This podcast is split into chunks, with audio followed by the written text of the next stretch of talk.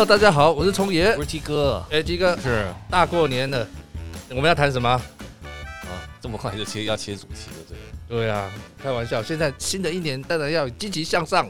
对啊，因为好了，这个过年我都在家反省。反省？对，你不是打牌哦？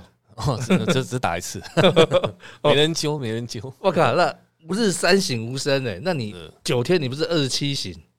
九成那么多了哈，没有，对对对。那你有反反省出什么名堂来？这九天醉生梦死，没有了，就是反省也不能讲反省，就是说他自己对未来的事情有误判，是，所以一直在思考这个逻辑，嗯哼，给自己这个想法到底是对或不对这样子。对，所以就是，但是最最主要的是有一件事情，嗯哼，跟大家都有关系。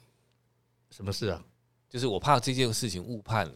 嗯哼，就是跟当然我也不是那个在位者，是，但是如果误判的这个事情，代志都打掉了。我操，你这个你这个事情是跟怎么打这个按核弹下去有关吗？哎，接近了啊，接近，还有比核弹还一样严重的事哦，差不多吧？那那什么事？就是我们两岸打不打这些事情啊？这个事情从已经好几年了，都是这个啊。对啊，有人讲说七十几年了，那被爬那个啊那个，从民国小孩子都做到阿公了。从民国三十八年，对不对？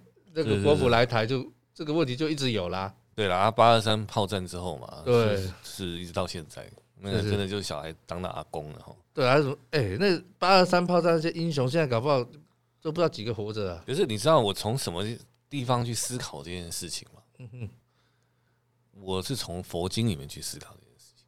靠，你这个痛也跳太大了吧？我就我听听你讲出个名名堂来。这个问题我是觉得啊，我是说过去心不可得嘛，对对，那未来心其实也不可得，对啊，他连现在心也不可得啊，对，好，因为现在屁又不见了，对对对，对不对？好了，这件事情其实就是说，有些事情我们好像又都喜欢看过去，嗯，但是你越看过去，有时候臭不可闻，有些事情臭不可闻，臭不可闻，臭了，对对对，但有些事情呢，你会越看越害怕，对，因为历史都有一些。重复嘛，很多时候重复。但是有些事情其实也看不出什么迹象，因为哎、欸，因为这个会 update 啊，会有一些新的变化、啊。对，但是我觉得这件事情，就两岸打不打这件事情，其实不能看过去。这是我这过年来的一个突然间一个醒悟。嗯哼，的原因是，并不是同一批人在干同一件事情。哎、欸，你这个也是跟我最近我有反省一件事，我也真的反省。是什么事？我就在想，这个你知道我们人为什么会防卫吗？就是我们觉得我们受伤嘛，对不对？因为我们因为我们相信我们将要受伤，对，所以我们防卫嘛。嗯，那我们为什么会相信我们会受伤？其实我们有累积很多认知在脑子里面嘛，还有经验嘛。对，所以我们一旦相信了这个，这个就一旦被启动了这个，相信自己被受伤，我们就会就会防卫自己。对，有人忽然间站在你后面，你什么也不想，回头给他一拳。对对对，因为你觉得 哎。结果他是他是你 爸妈，或者你的情人。对对，就是哎，这个以前戏常有什么，误伤嘛，对不对？对对对。好，Anyway，我就是说，就是这件事情是我这个过年来忽然间有一个想法，一个就是突然间想到这件事情。因为你这个就是把那个什么过去心不可得嘛，对不对？对了啊，所以我才觉得是说，哎，今天可以用这个时间来稍微聊一下这件事情。想想也对哦，人事时地物都变了呢。对啊，又不是同一批人干同一件事情。对啊。武器也不一样了，是对不对？人人景色也不依旧，人事也已非了嘛。国际形势也不一样啦。对啊，所以你说此时跟彼时怎么去衡量呢？嗯，对不对？没办法这样一比一对照。啊，老共跟现在的情况也不一样，是。那到底要怎么去解读这件事情呢？其实我觉得事情很简单。我说简单两个字，你竟然敢用？啊，我就深入浅出没。好，我真的很想听你讲，你有什么看法？其实这件事情的关键。嗯，很简单，就是在一个人的身上而已。谁？习大大。嗯，因为他是唯一一个啦，我觉得他是一个狂人。嗯，就是我悟出来，慢慢悟出来，他是个狂人的这件事，这个是一个道理，你懂我意思吗？我最近发现。那你要先定义狂人是什么啊？这个照鲁迅哦，他曾经写过一个《狂人论》哦，就一个小说了，哦，就是说《狂人日记》啊。对，反正简单讲就是狂人对于很多事情都有，我觉得就是简单讲就是反社会现象。嗯哼，就他可能对社会现在所发生的情况跟状况，他并不，他并不接受，或者说他他没办法接受。嗯哼，他觉得现在的人就是怎么讲，众人皆醉我独醒那种。所以要改变啊，要唤醒人。对，所以通常这种狂人也是所谓的革命家。嗯哼，啊，当然，这如果说他今天没有什么权利，嗯哼，他就是一个反社会的人格，对，被被当精神病抓走，嗯，或干一些蠢事，然后被抓起来。嗯哼，可是如果说他是一个在像共产党这样的一个组织里面，嗯哼，因为他们本来就是一堆狂人在里面，嗯，毛泽东是狂人嘛，嗯，算是吧，嗯，不然他总会支持无产的共产。无产的什么？不是啊，文化大革命啊！呃，不，我是说他相信共产主义这件事情，他就是一种，你知道，共产主义他其实是会马克思会把它诞生出来，把它研，就是把它搞出来这个理论，其实就是因为资本社会嘛。对，因为当初的资本资本家剥夺这个压榨的工人，广大的无产阶级群众嘛。哎，我我上次不是有跟你讲说，有一个谁啊，对不对？他他反对有没有？就是说啊，拜伦呐，嗯，他就是后来有没有？他就是。因为英国的那个议会竟然通过，工人如果把那个有没有机器弄坏了，是要被判死刑的，因为是老板的资产。对，那拜伦就反对这个事嘛，对，所以他才会去那个去革命啊。其实这件其实共产主义也不单纯是从俄罗斯开，就是苏苏联，然后就是说应该是说二帝时代开始。是，其实，在当初的西方世界，当然也有一些思想家，嗯，有一些贵族。哦，有能有有能力念书的人，他们就去反思这件事情。其实这个世界哦，就是这个政体一样嘛，就像共和政体，然后接着就变成帝国，变独裁政体，然后变共和政体。其实我觉得都是往两边的方向去走，因为真的有点像太极啊，你知道吗？就是物极必反，你是这样翻转。嗯哼。那我特别好回到习大大这件事情，就是说我怎么样去看这件事情，是因为我觉得习习近平本身他他算是一个狂人特质。嗯，我就是我稍微今天去稍微聊我。就上班嘛，我就说想说花点时间去去了解一下。你看，读近代史哦，也不算好。就是说，你看之前我们谈过习思想，是，他算是这近代中国，就是这这三四十年来好了，最在乎重建思想的一个政治领袖。嗯，在整个大中国里面，他算是把中国整个，他就要中国强起来嘛。对，他不是像邓小平比较实。比较像实务家，就是怎么讲，像实业家。对，黑猫白猫能抓到老鼠。对对，他他比较在乎的事情是说，让人民能有饭吃。是哦，他在乎的是这些事情，他在乎实际面的东西。嗯哼。但是习近平他现在做的事情，其实又回到了，就是重建思想那个大，就是一种思想时代，你知道吗？嗯哼。就是去做一个现代中国的一种反思，然后再从过去跟现，就是跟现在的问题。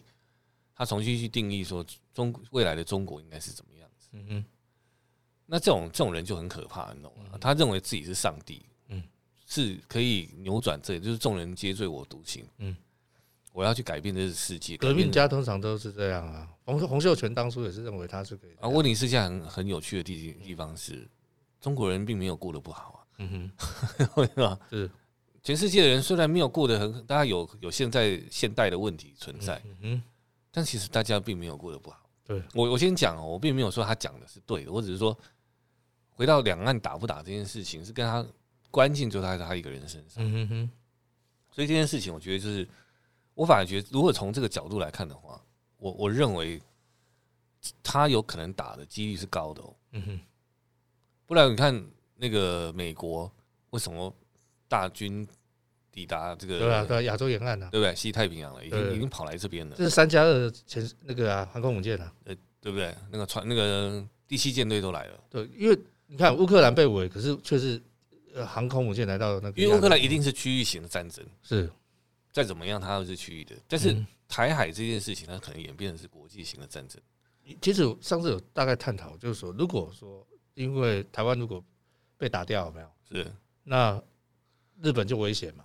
那接下来这个美国退出亚洲的势力、亚太势力范围就是必然的。对，所以，我我的意思说，这个这个东西关键，我我认为反正就是在习大大身上。嗯哼。那主要原因是说，这个狂人他本身哦，我这边在整理，就是说他对现代或者是过去的一些文化或制度的厌恶。嗯哼。过去指的不是说很久以前的共产党，我讲的是可能在改革开放的这二三十年。嗯哼。我觉得他每天都是看不爽很多事啊。嗯哼。这个也不爽，那个也不爽。为什么？所以你可以发现，他现在不是军什么要什么军富有没有？嗯哼，就是让人民富起来。但是他是拿有钱人开刀嘛，嗯哼，对不对？那你看现在演艺界在整个中国大陆原本歌舞升平，现在还开始不能怎么样？对啊，就很多很多像那个也不能太娘炮的艺人有没有？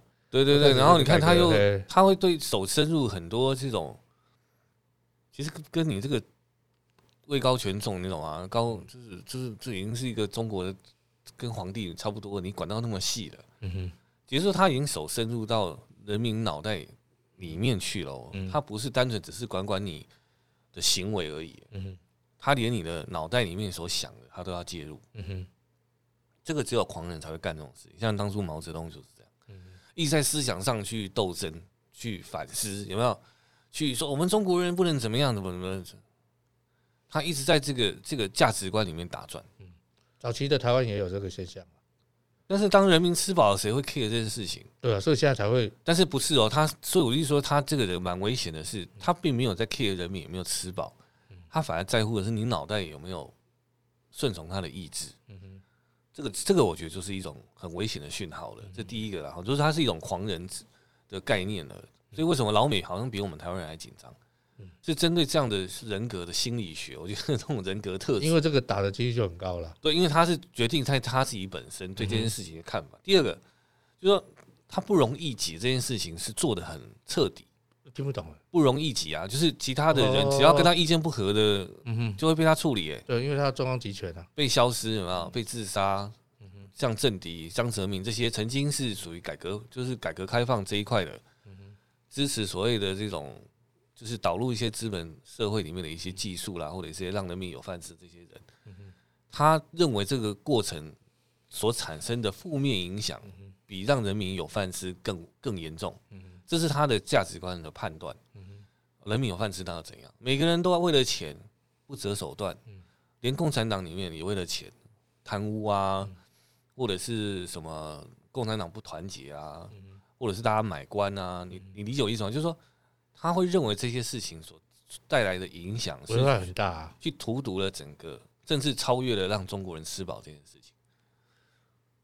哦，这两个是要一定要对比再这样谈吗？我觉得在他的心里面想的是这样子，嗯哼，就是人民吃不吃饱是有另外一回事，嗯，但是你人民为了要吃饱，如果走了资本社会才能吃饱，他宁可不要。最近的很多行为是蛮有这，你不是觉得他最近的这些所有的政策，他搞什么？就是之前那个好不容易富起来的的那个部分，现在几乎都铲平了嘛。对啊，然后又收归国有，有没有？然后还有这些教到这些大有钱人怎样，要要要捐钱，有没有？对，这个也是很危险的事情。嗯哼。说说说我意思说，他就是不容易挤啊。哦，就是他看不顺眼的，然后跟他是政敌的，都不会有好下场。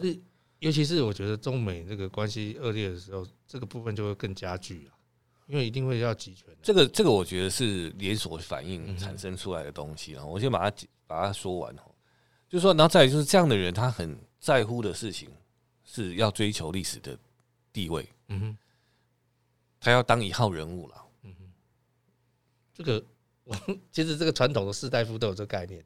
但是他他比其他比胡锦涛这些人更在乎追求的是历史的地的定位，嗯哼，那这个就很可怕，嗯，你懂我意思吗？因为我我我不管，我就是要搞一个历史，要一番作为了，对，我要我要历史留名，我要为中国人这个这个中国历史上的留我的习近平这三个字，嗯，这个就很蛮危险的，嗯哼，好，然后再来就是，反正他就我认为他是有反社会现象啊，所以反社会现象他不太他不管人民大家怎么想。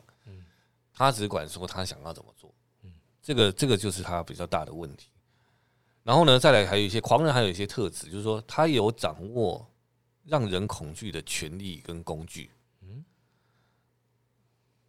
我这样讲啊，所有的狂人在社在这个人类的历史上，只要是所谓狂人的，一定都是高压嘛。嗯哼，就是枪杆子出政权，因为要要执行他的意志啊，一定要。所以他不是一个以德服人的，他不是这样的人君呐。可是现在好像你全世界以德服人的人也人均现在的数量也有限，是蛮多的，没有人会拿枪杆。现在都是民主国家嘛，谁会？民主国家是不准这样啦。对啊，是普世价值。就像那个谁，川普这样一弄，有没有也是被谴责啊？对啊，所以我就说，这个所谓的让人恐惧的工具，所以他掌握的更要求，就是他握得更紧。嗯哼，比方说在整个中国的社会监控，嗯哼，性性品的这个部分，对性就是人甚至要做那个做信用平等，嗯哼。就是你这个人有没有犯法啊，等等的，他的监控的要求，还有我们讲对网络的言论的监控，嗯思想的监控等等这些东西，他其实是抓的越来越紧的。那当然也包含了这个叫那叫什么共产党，那个叫什么革命军，不是革命军啊，解放军。解放军这个的权力，他一直抓的更紧。他最近又升了七个上将，还是干嘛的嘛？就是换了还是升了？反正自己人，嗯，对他要把这个这个这个权力跟他的。力量要把它巩固的更强大，这样子是啊，不然很容易崩溃掉啊。可是他抓的已经紧到过头了啦。嗯，就是他相对于哎，我们照理说已经走到二十一世纪了，他照理说是越来越松才对。他没有，他反其道而行，他是抓的越来越紧。嗯，他对言论的控制、人民的思想跟整个军队的控制等等等等，他其实是抓得更紧的。嗯，甚至连外交他的手段，他也是抓得更紧。嗯哼。哦，不管是之前的一带一路也好，包含后面对其他邻近国家的掌握，他也要求的越来越多。所以我就说，从这个中美中美大战开始之后，他这个集权的部分就更明显了。对，所以这样的人基本上哈，反正我说这就是一些迹象，他在做，他在越来越像狂人，因为他我刚才讲，他有一个就是追求历史的地位这件事情啊，对他来讲是很重要的。但是他现在年纪越来越大了，是。他一定会在老，就是他有生之年一定想干什么大事啊！对啊，所以这个，这个就是我觉得就是很难以预测的地方。哎，人已经到六七十岁了，然后白发苍苍，他一定想说有生之年干什么事情吧？其实当初，你这让我想到什么？三国的时候啊，刘备有没有？嗯。其实刘备那时候已经有荆州跟益州两处哦，其实他北伐是有望的。是，可是那时候，主要是那时候。他也他五十几岁了，那时候他称帝的时候已经五十几岁了。对，其实以那时候人的性命来讲，就是算垂垂老矣了。就那时候人在，所以就会更想要在这个后面他很仅有的时光去建功立业嘛。啊，对啊，所以这件事情也会发生在习近平身上。这个是中国人，我觉得一直有这样的宿命的问题。对了，我我没有说他一定会打赢，我只是想讲说他有这种，对啊，就他会越来越就生理的生理的拼。就是你说生理生理的这个衰退嘛，衰退的压力下，哎，他会觉得他就是，所以他为什么要演？希望在这个人大的部分，他要再当下一任。嗯哼，为什么他有这个压力？嗯，因为他现他原本这过去这十年，其实他没什么历史定位啊。嗯哼，他一定要争取，哎，我可能做不到这件事情，可能他要两岸要所谓的他的统一啦，或者是我们讲的是就是侵犯台湾这件事情，他一直想做，可是他知道。中国的现在的军事武力还不够跟美国匹敌，所以他在争取时间。我不认为他是为了其他中国什么样的老百姓要做什么事情，所以他要再多延长他的任期。我我想我看不出他有任何一个点，他是在做任期延长的目的。有什么很显著的目的？他希望延长他的任期来来完成他的他的梦想，他的他的建国大业呢？没有什么，就是你你从过去的这些。迹象你看不到任何事情，唯独只有军事这件事情，他不断的在做。嗯，我认为他就是想要打一场他可以有把握的两岸战争。嗯，我我我们到现在只有看到这几年，尤其这五六年来的军事，对不对？航空母舰啊，潜艇也好啦，还是什么飞弹啊？这恐怖对啊，就是超音速飞弹。他不断的在把国家的资源一直投入在这些地方上。他对这个所谓的我们讲对武力追求的狂热啊，他超超越了江泽民，超超越了邓小平，甚至超越了毛泽东。因为说真的，中国也到这个时候变成世界第二强国。然后，哎，我这样讲好了，毛泽东还有浪漫的情怀，他至少会喜欢哪几本书？《红楼梦》对不对？《三国演义》还有什么？还有哪一本？他他读好像读那个明史那一类的，就就他他还算是一种有浪漫主义的人。但是习近平不是、欸、他没有那种浪漫的情怀。嗯，这个就是我所看到说他有点有点就是我说两岸打起来机几率是会高的原因。嗯，然后再来就是他是一个就是这种狂人通常都是二分法。嗯，就把所谓的既得利益者跟受害者，他的世界就是这两种。嗯，因为资本过去的整个修正主义，让整个是整个国家富了富有了起来，嗯，可是也产生了很多的既得利益者，嗯哼，那这些既得利益者也压迫了所谓的广大的无产阶级群众，所以就会仇富嘛，对，所以他对这些有钱人，你怎么可以富可敌国呢？不可，在他的世界里的价值观里是不可以接受这种事情，嗯，说掌握政权的人才是至高无上的，这个。所以你说回到封建的状态啊，因为以前就是你有听过和珅跌倒，嘉庆吃饱，就是因为和珅以前污了很多钱嘛，对，就就要他吐出来啊，是，那不然国家没有钱嘛。那他现在其实一样啊，你看很多人都收回国有，或者他把共产党的党员都可以到很多的所谓的大企业里面去，甚至到外商的企业里面去，就是要掌握这所有的企业嘛。你这些商贾就是这些这些商场的这些。富甲商人好了，他们这些你们的东西都还是我的，嗯，都是国家的。那国家是我的，没有人可以高过于我，没有人可以对我讲话不客气，没有人可以去藐视我这个权利，你懂吗？所以他现在所有干的事情，不都是印证了这些这些东西吗？再来就是在他世界不是黑就是白的，没有灰色这种东西。你不是我这一方的人，你就是敌人。你没有表态，不代表你是中立的，没有这回事。你要么你就效忠，要么我就我。就我就古代也这样，君无戏言啊，所以要我就跟你讲，都是完全集权的嘛。对了，但是我问我这样讲啊，我们现在都活那么大的岁数了，你觉得这世界是黑跟白而已吗？怎么可能？我们这世界是红橙 黄绿蓝靛紫，什么颜色灰白也都有啊。尤其民主社会都要商量商量嘛，对不对？要瞧一瞧啊。对啊，所以我说很多事情不是他想的那样。像在重点是在他的脑袋里面，他不需要去跟我们一样的想法。嗯因为这样，我们这样的想法很浪费时间啊！你没办法，你懂我意思吗？没办法集权啊！他不需要妥协嘛？而且这样会分散的。我我的意思说，他现在就是不想要妥协嘛？当然了，因为他是个狂人嘛，狂啊！他他干嘛要妥协？而且不能有风险啊！现在越来风险越来越大了，对不对？然后再来就是在他世界里面，刚才已经讲过，就是资本家跟无产阶级。嗯，他觉得他这个中国现在最大的矛盾是资本家跟无产阶级。这个在他的习那个叫做习思想里面其实就有提到了。所以这个这个问题就是很严重。那资本家的背后其实代表的是谁？资本主义嘛，就是像美国这一类的，这个这也是一个很很很大的一个。所以他把美就是一直把资本主义当做是假想敌，这个问题就很严重哦。然后所以呢，这样的人会有个状况，因为他会铲除异己嘛。嗯。所以在他身边的人是什么人？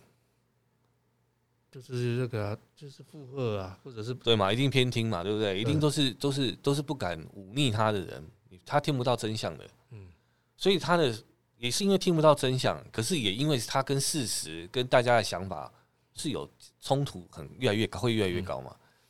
比方说，大家跟他讲什么什么东西，一定会怕他怕他生气，嗯，结果呢是，但是事情就不是照他方的的方向去发展，这个倒是真的是一个危机，因为这个就是。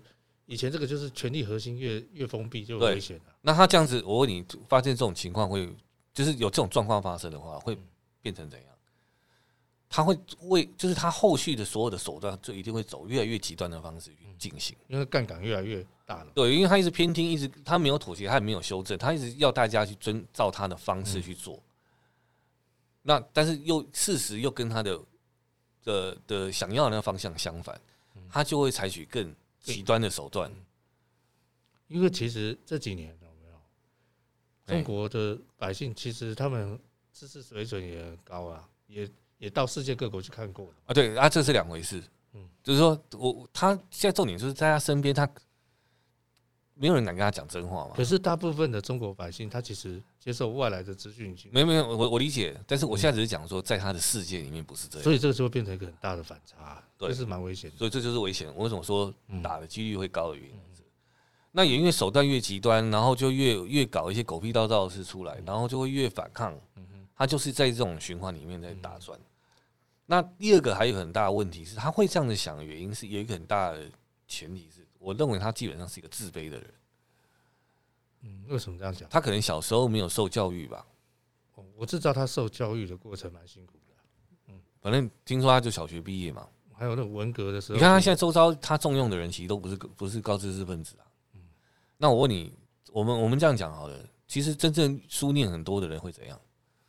比较谦虚，嗯，因为他会觉得一山还有一山高，嗯，所以他们懂得，学越多，觉得越越渺小。对，那什么人反过来就会越来越自大，就是不学无术的人嘛。嗯，觉得权力高过于任何的事情的人，嗯，他就会再从他的原本的所谓的自卑，他找到一种出口，觉得，比方说整个共产党里面都已经为他所用了。嗯哼，管你是博士、硕士还是什么科学家，反正林北雄多啊。嗯哼，那这样的人会觉得说他不可一世啊。他不会去听真正有学问的人所说的，提供给他的建议。在讲，我就觉得，因为他就是阶级斗争嘛。那那时候我有看那个史达林的那个过程啊。其实史达林过程就很多像你现在讲的这个事情。哇，那个大概都被他像，甚至他后来的战友都被他屠杀。对啊，所以呢，好，再来哈，这是我第三个归纳，就是说他的敌人一定越来越多。嗯哼，因为你越你又采取越高压跟极端的手段，不管对付你的政敌、异己。人民，甚至是国外的人，美国啊什么的，红二代就跳出来。对，所以他的敌人会越来越多，所以他要杀那一间，他一一直干这个事情，嗯，然后他就会树立更多的敌人，嗯，也就是说，他会在越来越恐惧的过程，他的他的后后面呢，就是他的发展，因为你是人均，不用担心有人要暗杀你啊，嗯，但他不是，他是不是人均有时候是会被取代，对了，但是他让贤就好了嘛。或显或禅让就好了。我但我就说，他现在是大权一把抓的人，他就更怕有人要取代他的位置，因为他其实是用很高压的或者很极端的手段去对付他的敌人。其实我我现在刚好今天录之前刚好在看凯撒大帝啊，是因为凯撒大帝就是我们那个扑克牌里面那个红砖老 K，你知道？嗯哼，那也是因为他也开始集权了，就是开始会有这种，最后他是被暗杀的。我我这样讲好了，为什么会走到这样？因为，因为他就是一直在走很极端的路线嘛。嗯，因为你你越集权的状态下，下面的声音他会，他会越听不到嘛。还有下面不敢出声嘛，但是他下面也会被下面的人他动手越来越狠啊。当然了，他不动手就算，他动手可能就很狠。好，那再来就是我这样讲了，就是说，他当他到一种，要么就把他逼到极限，嗯哼，逼到他，我就说这个东西发展到最后就是。他受不了了，他就一定要打一仗，因为要疏解这个压力压力啊。对，他觉得用打一仗，谁不听话我就宰谁。嗯，他师出无名，如果他真的很大大大方方的宰，他可以说我现在是在战争期间，谁反抗命令杀杀谁嘛。嗯，这个外压外外部压力越大的时候，就是内部团结可以越高压的时候。对啊，那那谁不？反正我就说他就是用这种方式，他所以现所以现在他才可以，或者是他身体不好。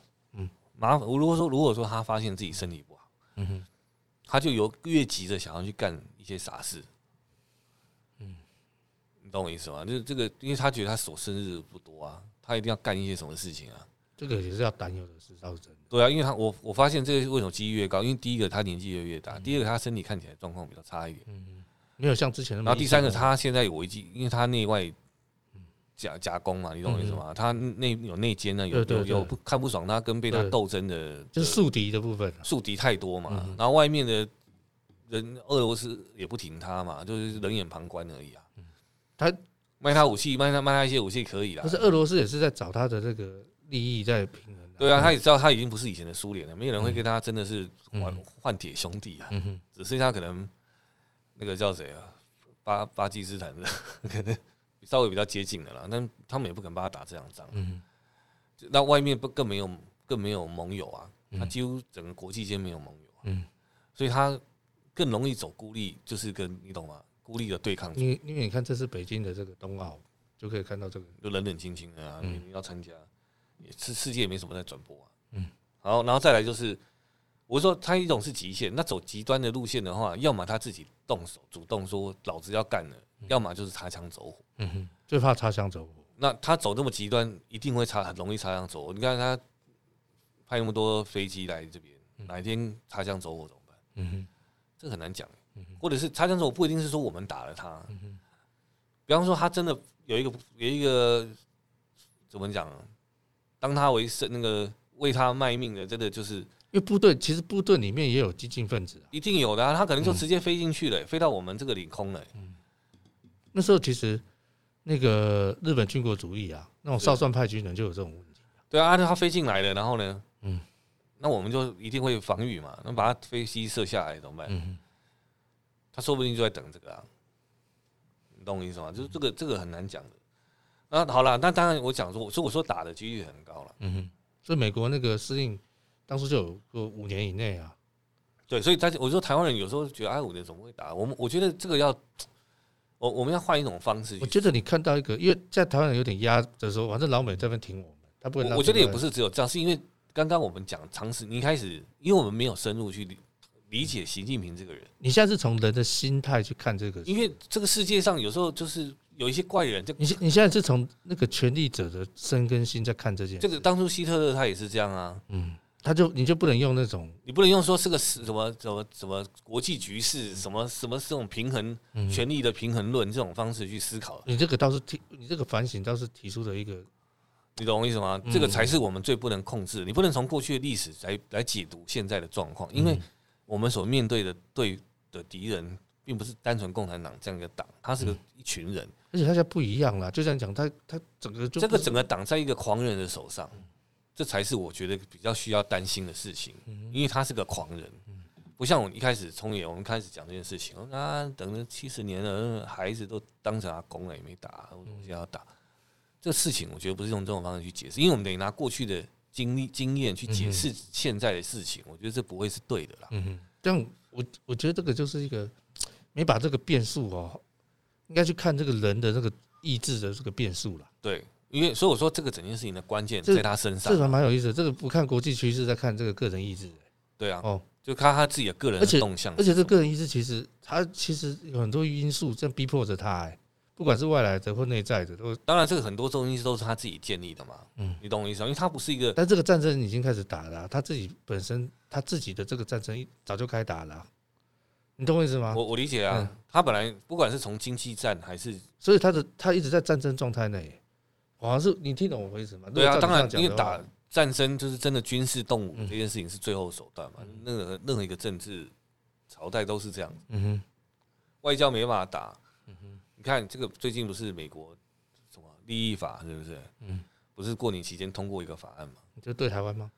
没有，美国就是一他编了三千五百亿美金啊，嗯。台湾也在其中的里面。我知道那个什么孙小雅有没有？是讲了很多对台湾非常有，就是说美国跟台湾的关系越来越密切的话语。共生嘛？对。啊，反正我就说，这个这个美国可能比我们还看得清楚，因为他们美国在处理国际外交事务上过去的经验，很多的战争其实它的起火点都是这样讲，我就会觉得，因为澳洲的那个。国防部长也讲的很很白的话，你会觉得说啊，我们自己台湾人都没有这么紧张啊，你们为什么都觉得要帮我们打这场仗？因为我们都有这种感觉。不会，我那时候我不会不讲，因为我那时候我看到乌克兰，就奇怪，怎么三加二航母来了，我就知道没有这样，因为我们其实我们写这种国际新闻进行政治的，知道吗？以前最多金小胖射最多两艘而已啊。对，我说我第一次看到三加二来的，所以你看，我我的意思说这件事情，我觉得国外的人啊，美国人或者澳洲人或是西方世界。他们用很谨慎的方式在看待这个所谓的中国这个习近平这个狂人的事情，因为他们可能过去的经验，从过去的历史、过去的战争都发生、都发现了，其实有很多东西会产生战争。人格的因素可能占了百分之五十以上。当然了，尤其是掌握权力的人。对，尤其那如果他又是个狂人，他不是在一个民主制度下战争的一个人，那没办法。所以我们现在他不会有妥协的。你知道为什么现在国防部长是文人来担任？就是不要让他。他不是有军职，他要把军服脱下来，就是不要让他有权利嘛。这种人有时候意气用事，你懂吗？就会干一些傻事出来。那不好意思，这这个现在中国习近平无人可挡，他就是一个握有大量就是绝对至至高无上的军权。这普丁也一样啊，但普丁是生意人啊，他不是走说民族主义这么强，他不是对他不是走，他不应该不能讲说是民族民族主义，只是一种被操作的，因为对。我这样讲，对中国整个大中华人民共和国来讲，民族这件事情本来就不存在，因为上面有新疆人、西藏人什么很多不同人种的人。对他来讲，他统称是中中国人，他其实用一个好像听起来像民族主义，其实他不是民族主义。林家真的民民族主义讲的是日耳曼是有血统的，他其实没有在讲这件事情。他其实讲的就是被我统治的人。嗯这个你们都要听我的。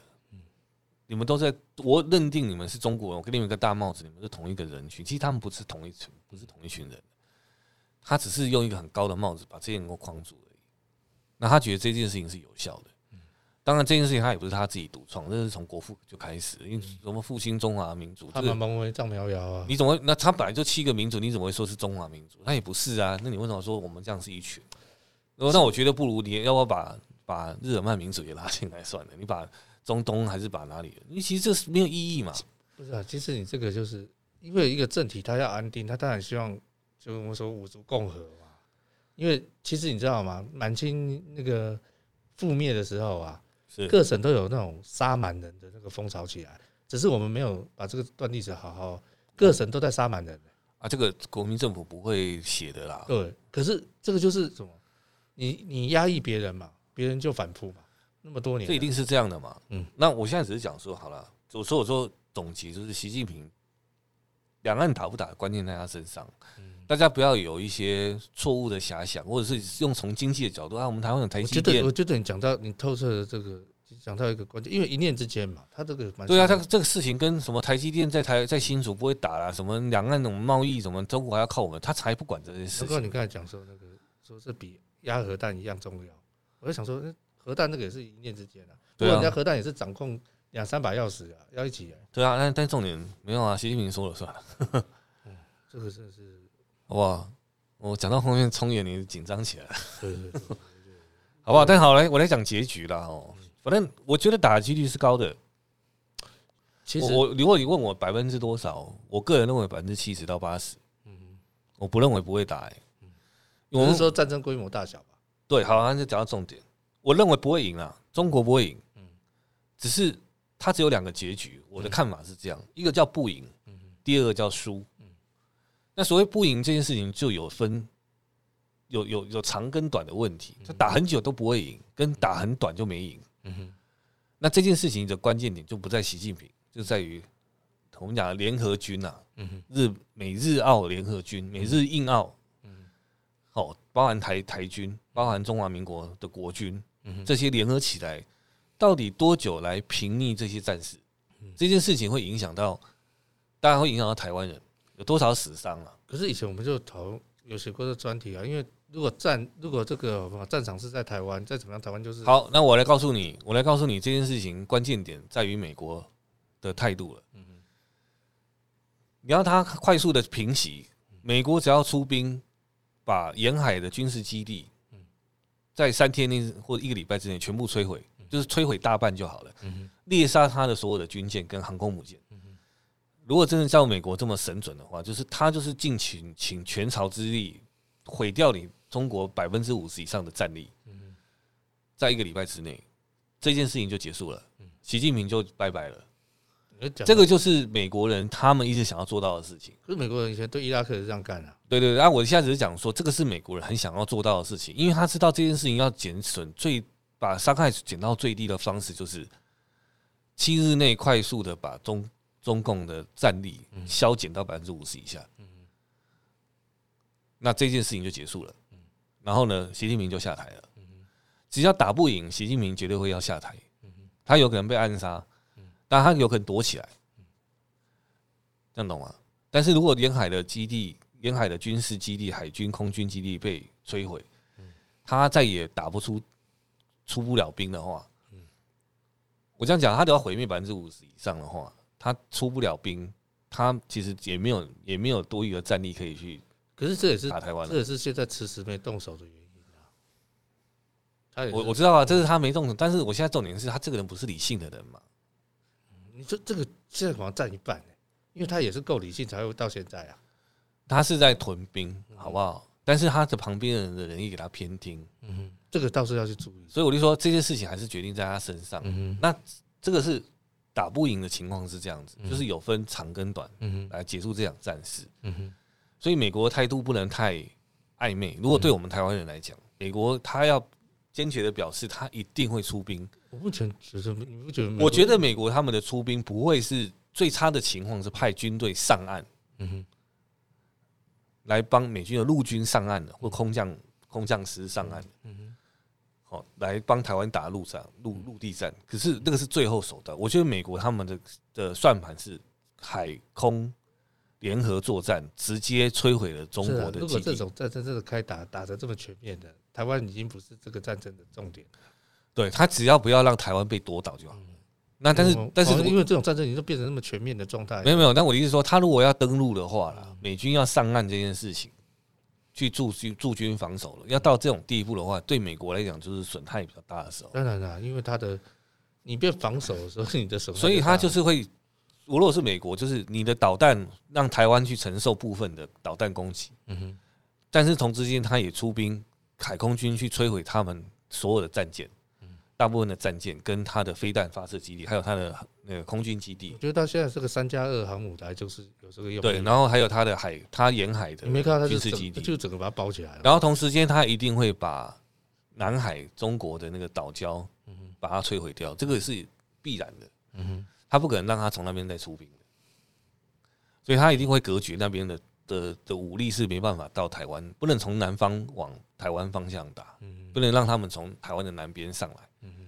然后呢，飞机呢，全部人在台湾的上空直接对台湾海峡跟中国对岸的那个叫什么军事基地、海军的、空军的，直接用用用巡弋飞弹或者反正我是说他们用这种方式去摧毁。嗯哼，这是我觉得美美国人在打的算盘是这个样子。然后打掉之后呢，让那个习近平下台。嗯，因为等于他的军力损害损失大半嘛，他就没有，他就不，他更不可能，他只要前面输了啦。他后面更不会赢，因为这个呃被拔了前期的作战一定是习近平请全军之力，一定要最短的时间拿下台湾。对，但他一定拿不下来。我认为他一定拿不下来，因为我觉得这个以战力跟那个叫什么军事的经验啊，还有这个世界，我们卫美国的卫星这么多，嗯，等等的啦，我就从综合战力考量，还包含日本也会参加，澳洲也会参加，甚至印度他们都会参加。在这么多的军的联合军里面，你说我认为是邪不胜正啊，这个我的看法是这样子，所以他不会赢，只是赢的他打不会赢的时间到底有多，去确定他不会赢，就这样子。那再来就是他输了，所谓输是真正的投降。我这场战争我输了，这是第二个结果。我是觉得不会有投降这件事，我觉得有可能会有投降，是他。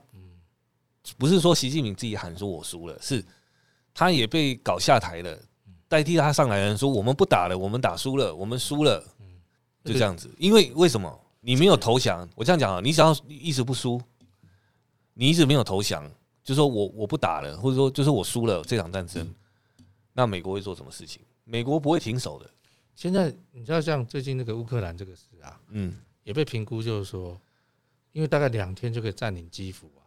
俄罗斯做出兵，但是他两天，他他的意思说，两天占领基辅之后有没有，他就会再扶持一个亲俄政府起来。我我认为，我认为就就我的观察啊，我认为普丁不敢干这件事情，嗯，他绝对不敢动基辅，嗯，你动基辅就是侵略，这这这是一种侵略行为啊。可是基辅是人家的首都啊，所以他就说，他只我认为是俄罗斯只会占领的。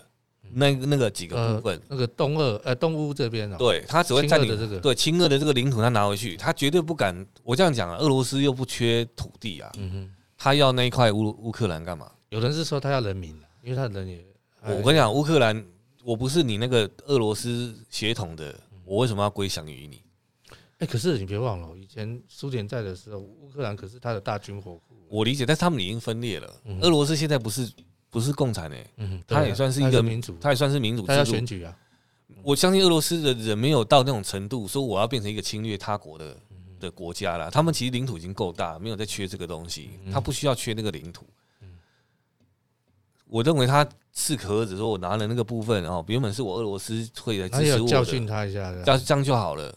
他要的不是这个，他要领土干嘛？其实他还有一个他面子问题啊，因为这个实在太欺门踏户了嘛，对他了。对，他只是个要，因为北约，他只是要在这个过程中拿到好处的，因为他是商人，商人不会干这种，你你理解我意思吗？他他何必呢？他是一个算盘。他原本是说你北约的飞弹军事基地不要放在我的边界嘛，啊你要放我就我就要我总要站出来，你懂我意思吗？而且北约越来越逼近，那如果说我还去打了乌克兰把它占领下来，变成我跟你讲，那全世界都以俄俄罗斯为敌了。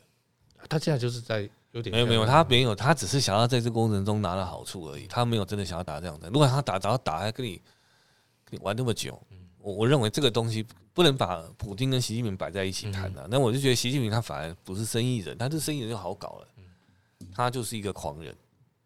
所以很麻烦的地方就是，我们今天在面对的对对手其实是一个狂人，他要打不打，全在他一个人的一念之间而已。他只是觉得我打你的时候，我到底有没有力气够不够而已，就这样子。可是我我是说，他有可能，因为我这样讲，他国力再怎么追，在我相信，在习近平的有生之年，都就算你可以跟美国平起平坐，也没有用的原因是，你还有日本、澳洲，还有其他国家，还包括我们台湾自己的武力，你不能只是评估美国的军力而已，你还要评估其他的。其他的其他国家的军力，那些都是有可能，因为你今天一开战，你不是只对台湾开战。意思我很，你记得以前澳洲没有讲那么重的话。我操，现在之前是日本先讲嘛，现在是澳洲。我我觉得应该是这样讲，整个西方世界他们有一个很清楚的觉醒，就是他们今天在面对的对象其实是一个政治狂人。嗯，他是他们他们不是在谈所谓的国家利益，从利益的这个论点去看的，从经济外交的角度去思考这整件整个布局、整个战局没有。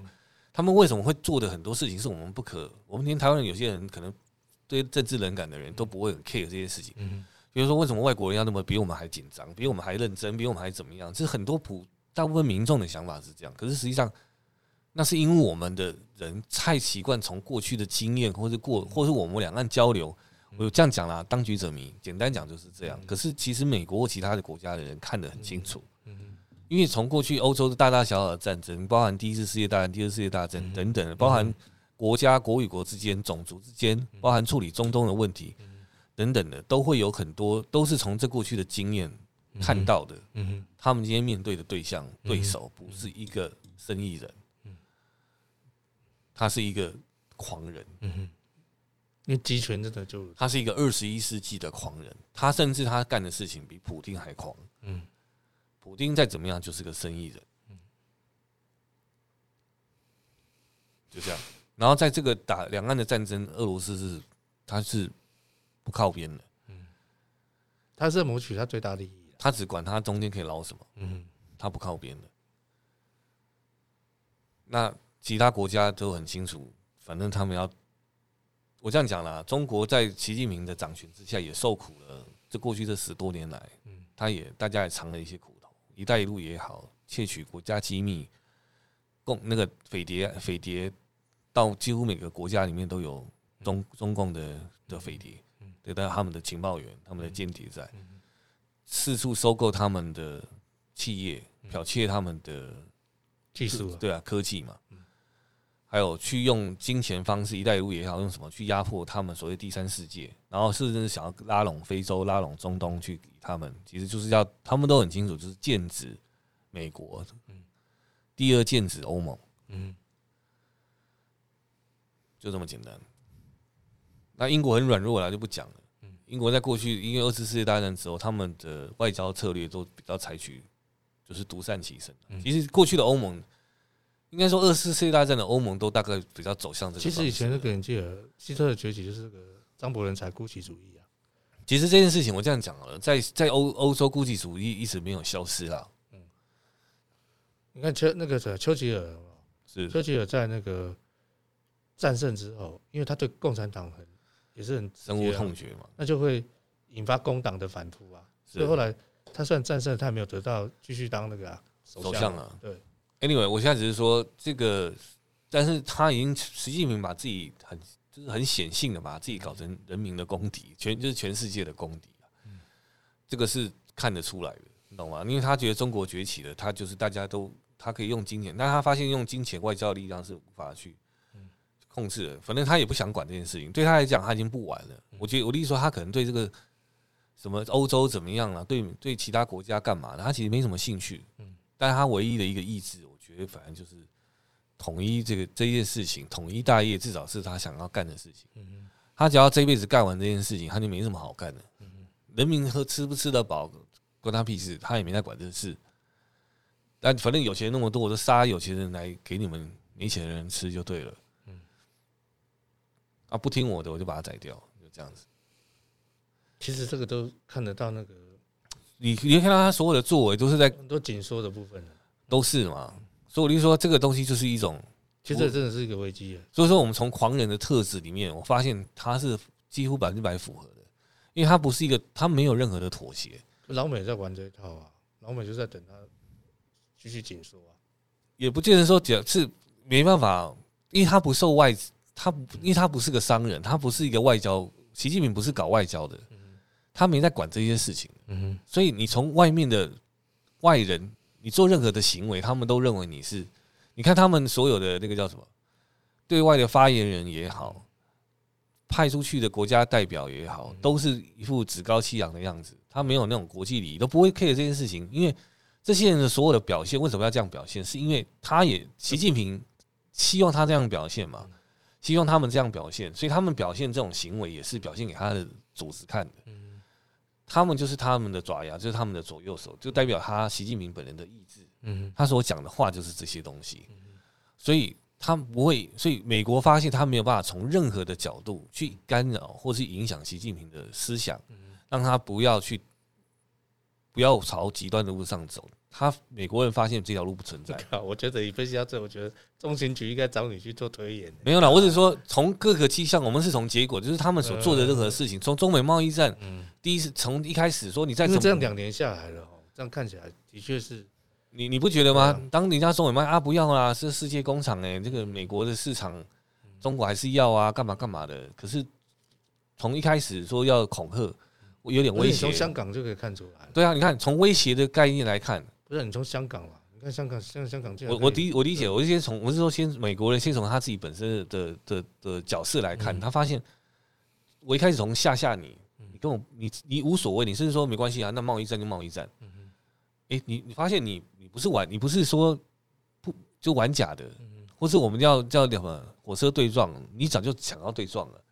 他发现你根本就是想要对撞的人。第二个，你说香港，他要他要怎么管香港？是我认为香港跟中美贸易战没有直接关系，但是香港的事件是有我认为两两个迹象，是说你统治了香港，你要把手伸进政治力要伸进去，你去违反你所谓五十年不变这件事情，就表示你基本上你已经没有在管过去这些，你不尊重曾经所发生，就是这些。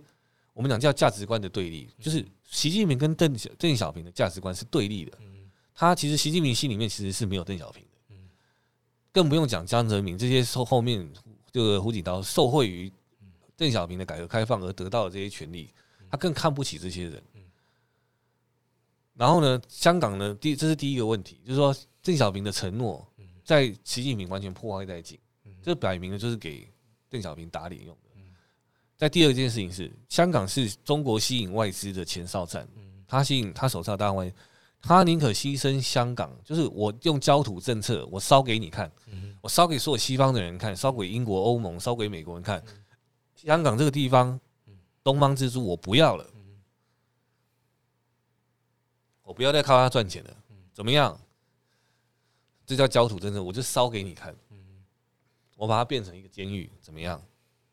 这个就是，所以他这个东西就是让美老美他们很整个西方哦，原来他他就是想要硬干，这个跟那个跟这个不符合这种西方的运作逻辑，也不符合过去邓小平、江泽民这些，因为通常都我们讲外交就像跳跳舞一样嘛，你进一步我退一步，然后我再进一步你退两步，然后那边然后看大家就是玩博弈论嘛，谁筹码高，然后来换取一些东西。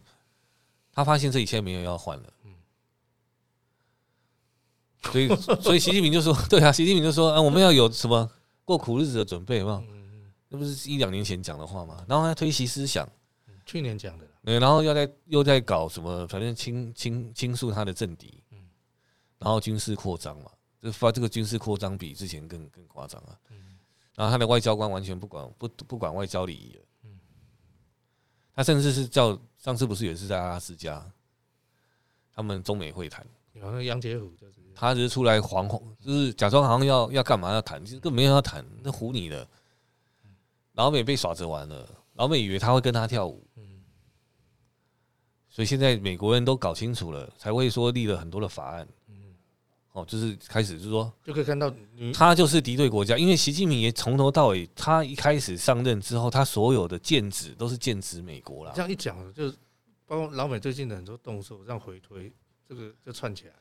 对啊，所以大家都把立场弄得很清楚了，现在没有模糊了。所以我才说，这个台湾人一直觉得 还在傻傻。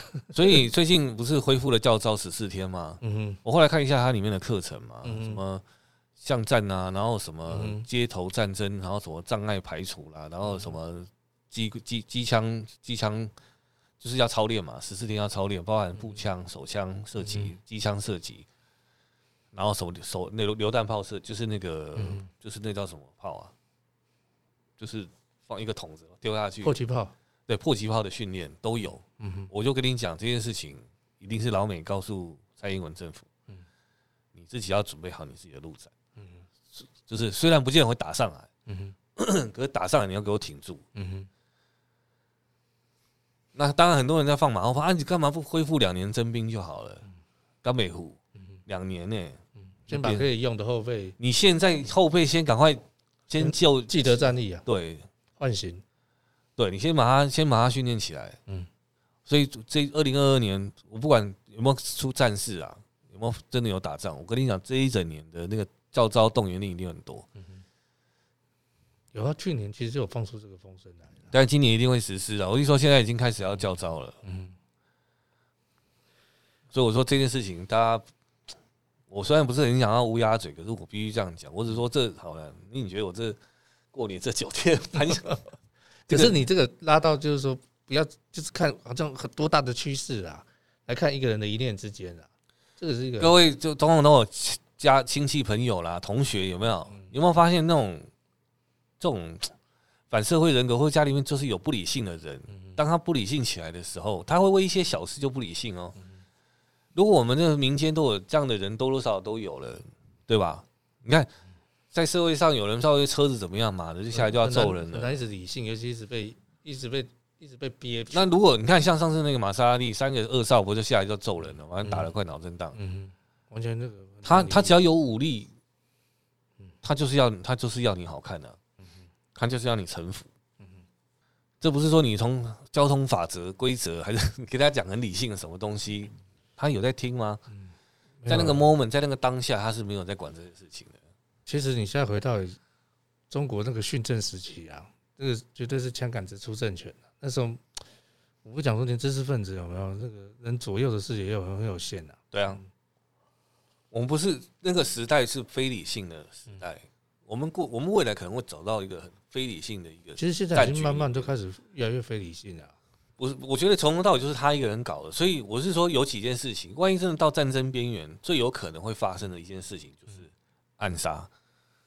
所以这个才会有人在讨论要不要暗杀习近平这件事情，因为只有暗杀才能解决这个战事。嗯那也许这件事情是连中国共产党。中国的的中中国共产党也好，欧洲、美国，甚至全世界人，大部分都寄希望是这件事情。那这件事情有没有可能就成立？是有可能的，或者是用用比较极端的手段去去阻止这件事。因为我打他一个人，我干嘛打打牺牲那么多的人民呢？或者是说，不要说只有人民，还有这些两岸的发展的这些设施，所以说我们讲都会说，这战争的伤亡是战争的伤亡是很大的。嗯。他对经济的损害也是很大。你要看要重建要花多少钱？嗯，这不是打了？你说什么？中国回反倒退二三十年，台湾呢？嗯，台湾要倒退多少年？对，这不是我们单纯想的那么简单。我们也不是我们承担得起啊。所以我说，大家不要只是只是以为不会发生。我现在只是提出来，我也希望我想的是错的。嗯，但是如果我讲的有可能是会是发生真的，那要居安思危了。那我们就要去思考，那我们现在该做什么事？嗯我觉得这个事情才是关键所在。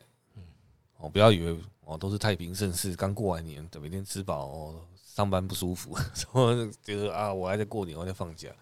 其实，其实从疫情开始啊，其实整个世界都在改变。就算我跟你讲，就算没有这个战争，我我最近看那个极端气候有没有？是，其实也越来越逼近了。但是这个比较近的，嗯，两岸战争真的比较近。所以为什么英国会说台海是最危险的地方？全世界目前最危险的地方。甚至比什么阿富汗啊什么那些都危险，的原因是在这里。嗯，那真的，如果擦枪走火，实在是不堪设想，好不好？今天大概很简单哦，不是过年这时间要讲那么严肃的议题，但是其实这件事情是我放假的一月底的时候，我就就是因为如果真的发生战争，在所有的东西的运作就会开始停止，跟你不会想到你你现在所有，所以他才这他来说更切身嘛。你比如说你还上怎么办？那都打仗了还怎么上？这不是上，那你怎么吃？对啊，你我们的吃喝拉撒睡怎么处理？停电了，没有水了，水管破裂了，这些东西，搞不好细菌战，你怎么知道？对不对？生这个生化战嘛，对，我我觉得也不见得打到生化战了，因为其实生化战对对老公来讲不是好事啦。嗯哼，为什么？你打我，别人也可以打啊。你你你你打这场战争，你要么就是，你有本事，你不要伤到中国人民的一根汗毛。嗯，你觉得有可能吗？不可能的，我跟你讲，他们的军事基地、沿海的城市绝对是被攻击的对象啊！不可能说就这样子，你懂吗？你以为我这样讲好了？你你共你共产那个解放军会把乖乖的把所有的军车、这些飞机、弹药、军军火都放在军事基地吗？他怕你会射过来，飞弹会来袭击，会来空袭，他一定会移到大都会都市里面嘛。他移到都市里面的目的是什么？就是要你去袭击他的城市嘛。然后他在跟国际讲说，你也打我的城市啊，你也伤害我中国人民。说他故意，他一定会这样干的原因是要让整个中国人对西方世界同仇敌忾嘛。所以他一定不会把他的军事设施全部放在军，他的设备、军车辆、飞机都放在那边，他一定会放到民间去。嗯中国人什么没有？人最多，他不怕牺牲人民的的的那个啊，就跟当初那个巴勒斯坦嘛，不是跟以色列两边飞飞弹，就一直射飞弹。以色列直接讲一句话，他说：“阿妈，就就我记得看那个有个记者刚好拍整个大楼被飞弹击中，嗯 被那个以色列飞弹击中，啊，死了一堆。然后巴勒斯坦就说：啊，我一堆小孩无辜人民死在里面。以色列直接冷冷的出来回一句，因为他们把那个反抗军。”嗯，的军力藏在民间之中了，嗯，所以他们故意要放在里面的。以色列有在管这件事吗？你只要在里面，你头目在里面，你什么重要设施，我还是照炸，那是你自己把它搬进去。已经开战了，谁还在管这个事情啊？战争就真的打起来是子弹无眼嘛，一定是这样子的，一定是牺牲一堆老弱妇孺给你看，拍一些画面给你看。以前中国抗战一样啊，对不对？我看到的画面都，所以这件事情一定是这样的。所以我说，那你说老美因为不敢打中国人民，所以他就不敢去炸他的城市嘛？那你越不敢炸，那他不是躲得越开心？怎么可能？一定躲的，一定就是躲到车子都开出来。所以我觉得第一个目标绝对是海上舰艇，所有的中国的船哦，我跟你讲，那就猎杀行动，所有就是在在追捕整个你中国的战船到底在哪里啊？那都跑不掉了，但我觉得我们也不用太担心，原因是，也许一开始都还是军事目标设施船舰，可能马上就我这样讲，辽宁号跟另外山东号就被摧毁了，嗯，然后几个几个军港设施被摧毁，因为你军港设施被摧毁了，包含南那个南海那个叫什么岛啊，黄岩岛的，他自己自己屯沙造的，对，那个黄应该叫黄岩岛，那个如果他也被瞬间就被夷平夷平，那大概老公也不想打了啦。我这样讲了，上次有个解说的，我觉得讲的也不错。中共不是大概对台湾的飞弹大概有一两一千多颗啦，大概一千五百颗上下，一一千到两千之间。其实你知道飞弹的威力其实没有大到那种程度，嗯没有说炸一个然后整个台北市都不见了，除非是核子弹。它大概炸了就顶多落弹点的周围的大概五十公尺的房子大概全毁吧。嗯，然后震波主要是震波大概就三三四百公尺这样子而已，那大概是玻璃破掉。你说他把整个台湾用飞弹把台湾整个夷平？除非你用核弹了，我这也不太可能。就飞弹通常在打重要设施啊，对啊，但是通常人家有讲嘛，因为他全部就算我这样讲好了，他就算台湾的军事设施显著的设施大概七八十个，重要的设施包含总统府啦，那些重要的机关设施啊，包含军事基地、空军基地、海军基地好了，从头到尾大概六七大概七八十个好了，你一颗飞弹，他们你这样算好了，八十个你要你每个地方要打两百个，嗯，没有打二十发。那但是你打完了你就没飞弹哦，他们的武器发射架大概只有五五百五百到六百个发射架，就是你打完了，你还得再装填。嗯，那你不可能全部把飞弹用完啊！你全部飞弹用完了，那其他人就打你，不是打好玩的吗？嗯。然后如果说我们自己的防空飞弹也拦截了部分下来，拦截了一半下来的话，其实我就说，真的要把台湾打烂了，不是？台台湾在虽然不是很大，但也没有太小吧。可是我觉得这种战争开打，台湾打不打烂不是重点的，因为这就变全面的战争了。对了啊，我现在我现在只是说，他要透过飞弹就把台湾拿下来的，嗯，这个事情是有困难。现在对我来说，现在不是打不打赢的问题，就像你刚才讲，不是打不打，是打多久的问题。还有他会不会就是忽然一夜之间打了？现在是担心这个事，但是也难呐。你现在一定要动员，还是因为卫星都看得到了？他习近平烦的地方就在这，因为我只要动。我调兵遣将，我我军我这些军队在移动，嗯，老美都知道啊，跟以前不一样啊。我我到我到哪里都被他看光光了，就这样子，这就是他迟迟未打的原因。嗯他想不想打？他百分之两百想打，嗯只是他怕打了。我觉得怕的就是一打马上输，嗯大家都要追着他的战舰跑。哎，你全是我这样讲，你打别人的人啊。你的战舰都是在明处，嗯，别人在猎杀你的这些船舰呢，对不对？嗯，所以你所以你讲，就是最近那个什么，这个美国、澳洲都已经开始没有，就是都讲的蛮白的了嘛，对啊，没有像不像以前这样，哎，支支吾吾的，或者是什么什么继续什么台海政策，不是因为因为已经没有利益可言了，嗯，中国那边就是中华人民共和国没有任何利益。嗯。我这样讲，美国常常讲，美国利益是最重要的。嗯，他发现去模糊这件事情的利益不存在了。嗯哼，反而失去了利益。嗯，过去的模糊政策，还有他们自己的两党啊，现在都以就是说反中，他们才有对对，因为因为他们都认清楚了，模糊台湾跟中国的这个这个政权是已经没有任何的意义了。原因是因为习近平不是商人，所以我才跟你讲说，所以你你看哦，这才说以前也没有这种趋势过。就是你看以前老美那种讲这么白的，我这样讲好的啦。你老美想要模糊啊，老公一直给你贴标签，习近平一直给你贴标签，说台湾就是你美国想要拿走的，他就是一直把台湾送给你啦。其实他不是说我要把台湾拿回来，是一直认为你们美国想要把台湾拿走，他让这件事情没有模糊空间，不然美国还是支持一个中国政策啊，他哪有说我不要我？你懂我意思吗？那是，所以他把是谁把这件事情弄干净？是习近平把这件事情弄干净。然后不是不不是不是什么我们自己搞的。其实蔡英文也没干什么事啊。他这他他执政这这六年五六年来，他也没干嘛。他也不能干什么事啊。没有，他也没有去说我要台独或干嘛。他现在还捧着蒋经国的的遗志，哎，对不对？我要反共。我要捍卫中华民国，所以我说这次整件事情从这样一个一个算下来，不好意思，不是川普的事情，也不是拜登的问题，从头到尾都是习近平的算盘，打到现在，他想要打一个他自己心里面想的两岸统一大业啊，这个战争就这样子，好不好？我今天跟大家提出来，让大家做个参考哦，就是说我们至少居安思危，有些事情。要多想一点，有时候不是说啊不这不介意不 care，嗯，这时候就是因为那时候我我跟你讲，明明听到是乌克兰的事情，对不对？忽然三加二航航航舰带，大家都不会觉得奇怪吗？对不对？这个是这个都是可推算的嘛。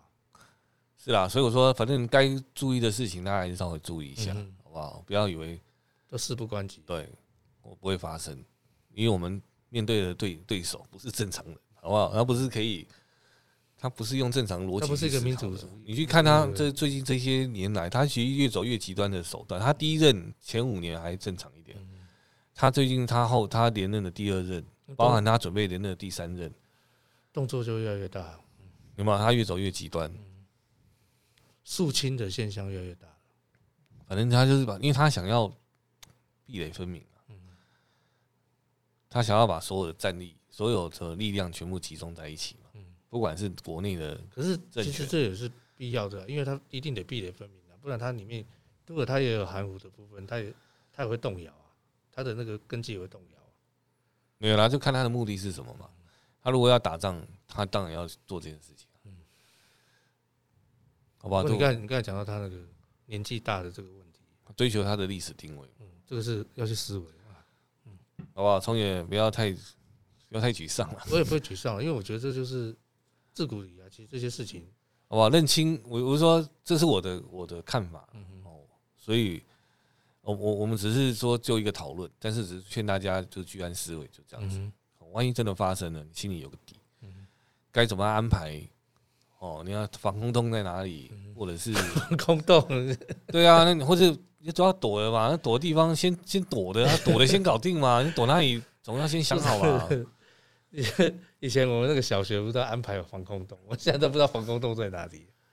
那捷运哦，没有了。我弟说总总得稍微想一下在哪吧。哪边是危险的嘛？你就稍微不要去嘛，对不对？军事设施在哪？你要自己想一下。嗯哦，然后哎，怎么储粮啊？等等等等等等，多多少少做一点准备，我觉得不是坏事，好不好？免得万一发生的真的是哎，虽然够性命了呢。战争就是这样，战争很无情的啦。没人想发生啊。对，好不好？那真的有能力的大人物们，美国，那你看还能做什么事去预防这种事情发生吧？嗯？哦，总是能避免就是避免，嗯哼，好不好？那今天跟大家分享一下，哦，这个会不会太严肃了？其实我觉得不会太严肃了，但是你真的有提到一个，就是把不要大家看了一大堆资讯在外围，事不关己，就回到一个人的一念之间，这是有可能的，因为现在那个美国这个越来越紧缩了嘛，而且你看那个行为越来越蛮大的，动作越来越大，因为打对美国来讲也是一劳永逸的事情啊。我等中国。强起来，强起来了，他跟我平起平坐，所以他就要紧缩他，这个就危及美国最大的利益嘛。嗯哼，我不如现在趁他羽未丰嘛，打一打，不然我都逼他疯了嘛。嗯哼，仅仅说谁在搞擦枪走火？嗯哼，美国希望擦枪走火，对啊，我不想，对啊，你有本事就来擦枪走火，我恨不得，对不对？利用擦枪走火机会把你揍了半死，嗯，都是这样子的，嗯，哦，好不好？那今天就跟大家聊到这里，就大家居安思危，OK。好，那我是鸡哥，我是聪爷，大家下次见喽，好，拜拜。拜拜。